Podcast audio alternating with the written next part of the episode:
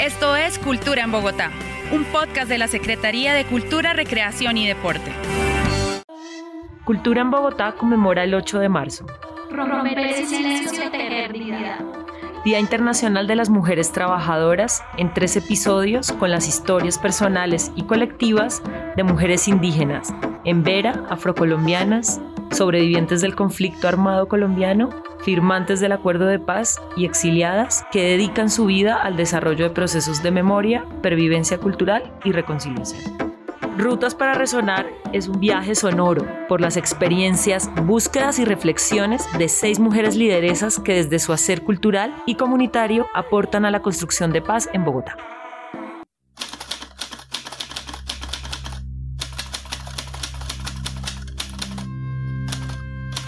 Memoria es lo que se recoge con el alma de barrio, es el alma el donde se acunan las historias de la vida. Soy Valeria Benavides, parte del equipo del proyecto Transformaciones Culturales para la Paz de la Secretaría de Cultura. Y hoy haremos un ejercicio de construcción de memoria. Nuestras invitadas son Blanca Pineda, directora de la Fundación Mujeres, Tierra y Memoria, que trabajan desde las artes por la recuperación del patrimonio en la localidad de Ciudad Bolívar. Y Ruth Rojas, directora del colectivo Siembra Conciencia, en la que proponen un vínculo de sanación con la tierra y el medio ambiente. Y además hace parte del colectivo Red Tejiendo Huellas, los dos en la localidad de Bosa. Los y las invito a saber quiénes son ellas, cómo han tejido memoria en el trabajo comunitario y en sus vidas. Memorias del exilio y del desplazamiento escriben sus biografías y han dado fuerza para desarrollar una gran labor en sus localidades pero dejemos que sean sus voces las que hagan memoria. Las historias de las mujeres que están consignadas en este libro de Colcha de Mil Retazos es como esa historia que comienza desde la crianza y como mujeres cuidadoras de la vida y de la familia. ¿Por qué la colcha de mil retazos? Porque eran retazos de historia. En todas las casas habían colchitas de retazos que las mamás tejían en ese primer costurero que hubo. Pero a mí se me ocurrió que, que era colcha de mil retazos, porque eran miles de historias tejidas, miles de pensamientos, de sueños, de recuerdos, de remembranzas. Y para mí la remembranza es el máximo poder que tiene la gente para encontrarse y para perdonarse y para reconciliarse y vivir juntas. Yo soy Blanca Cecilia Pineda, soy gestora del patrimonio cultural de Ciudad Bolívar y de Bogotá. He trabajado en estos procesos por más de 50 años.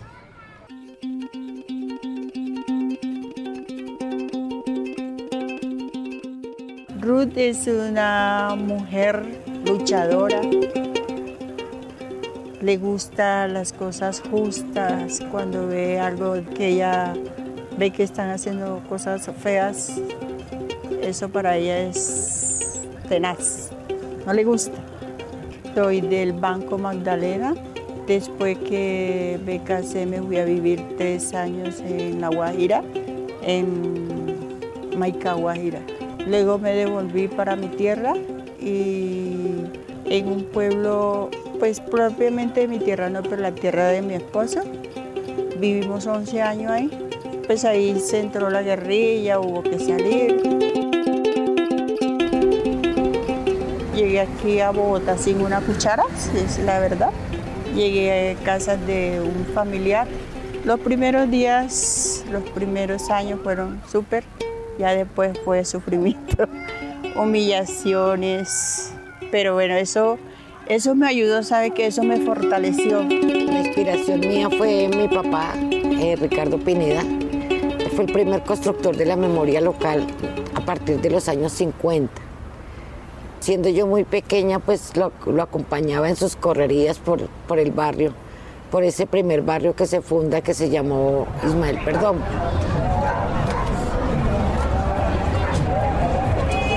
En entonces ni siquiera tenía nombre, se llamaba Parcelación del Cortijo de la Hacienda El Resbalón.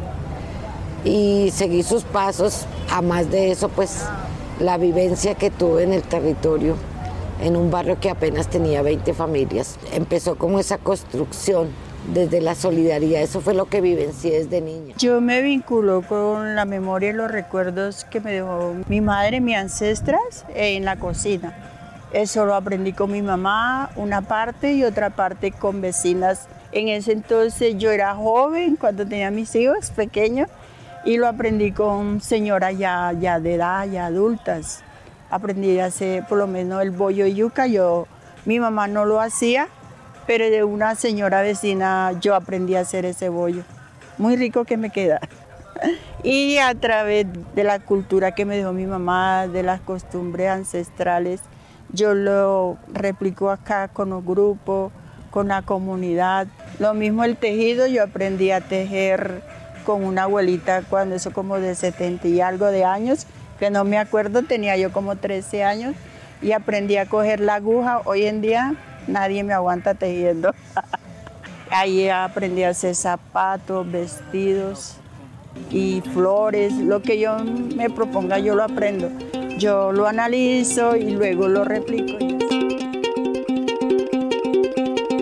Las compañeras me nombraron como líder de un colectivo que se llama Siembra Conciencia desde el 2017 y todavía soy cabeza visible del grupo. Aquí al barrio llegó una entidad que se llamaba Barrio Creativo y ellos llegaron a formar comunidad, tejidos sociales, ellos lo llamaban tejidos sociales, hacíamos ollas comunitarias, sobre todo con la convivencia.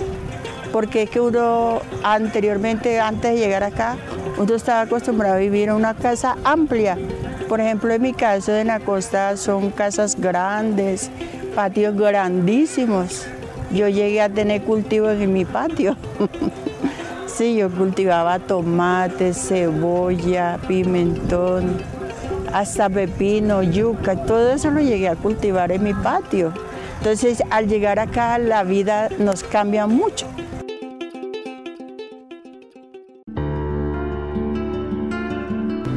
Las memorias del exilio van antes y después de la partida.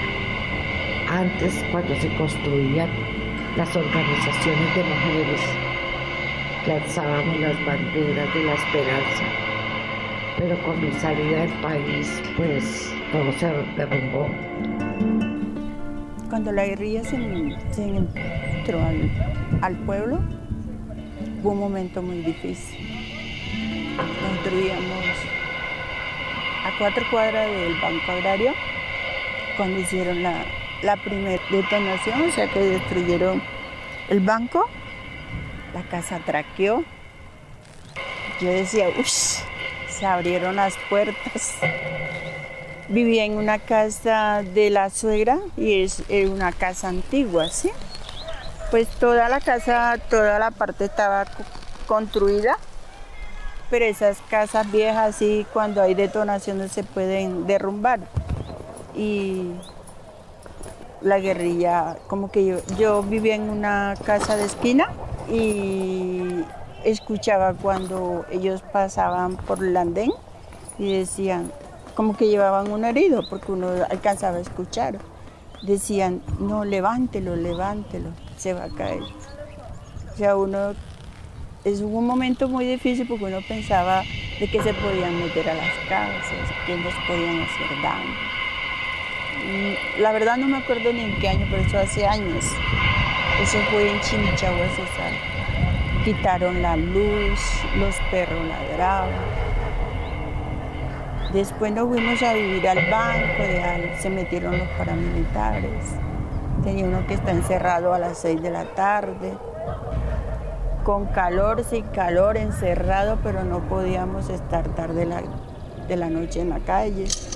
Mataban los adolescentes, los jóvenes estudiantes y muertos se quedaban. Ellos, si una persona cometía un error, ellos hacían justicia por sus propios medios y nadie les tenía que decir nada. Fue guerra, fue amenazas, fue muerte. Y llegando allá también el exilio fue como si yo fuese una planta y me sacaran de la tierra y me plantaran en otro lado donde no, no daba frutos. Pero se fueron recogiendo esas memorias y no solo las memorias cercanas de mi familia que me acompañaban, pero también llegaban otras memorias del terror colombiano a esos territorios. Y sin embargo salía al balcón de los poetas en la Plaza Brasil y me asustaba cuando veía un letrero que decía la FARC EP. Pero seguía tejiendo memoria, seguía narrando los instantes y los segundos que me separaban de los 7.000 kilómetros distantes de mi patria. Pero también se hizo memoria, y se hizo memoria con los abuelos, que nos llamamos memoria viva, un punto de personas maravillosas de varios países, donde empezamos a construir esa memoria y donde aplaudieron la tenacidad de nosotros los colombianos afrontando esa guerra tan genocida que nos tocó parir desde el dolor de nuestras entrañas. La remembranza y la reconciliación es quizás los últimos sentidos y sentimientos que consiento, porque llevamos más de unos 10 años reconstruyendo y fortaleciendo la reconciliación a partir de las narrativas, pero también de las escrituras creativas, porque encontramos que escribiendo empezamos a sanar y así lloremos, lloremos lo que nos toca para sacar de nuestros corazones la huella de esos muertos que quedaron atrás, de los animalitos que, que se perdieron en la guerra y la nostalgia que se pare todos los días del recuerdo de, de las veredas, de las esquinas del tiempo, de los pueblos, de todo ese saber y olor del campo colombiano. Se escribe esa memoria, pero también se hace remembranza de las cosas bonitas que tenemos. Entonces se combina ese saber y esas prácticas de lo que somos a partir del patrimonio material como algo que nos reconforta el alma y el corazón. Y entonces es ahí cuando empezamos a reconciliarnos con nosotras mismas. Es decir, si valemos y no seguimos llorando lo que ya no podemos remediar. Entonces, fortalecer la reconciliación, tanto a las mujeres víctimas como en nosotras que padecemos toda la vida de duelos que aparentemente son ocultos, pero si los cargamos como un costalado de dolores a la espalda.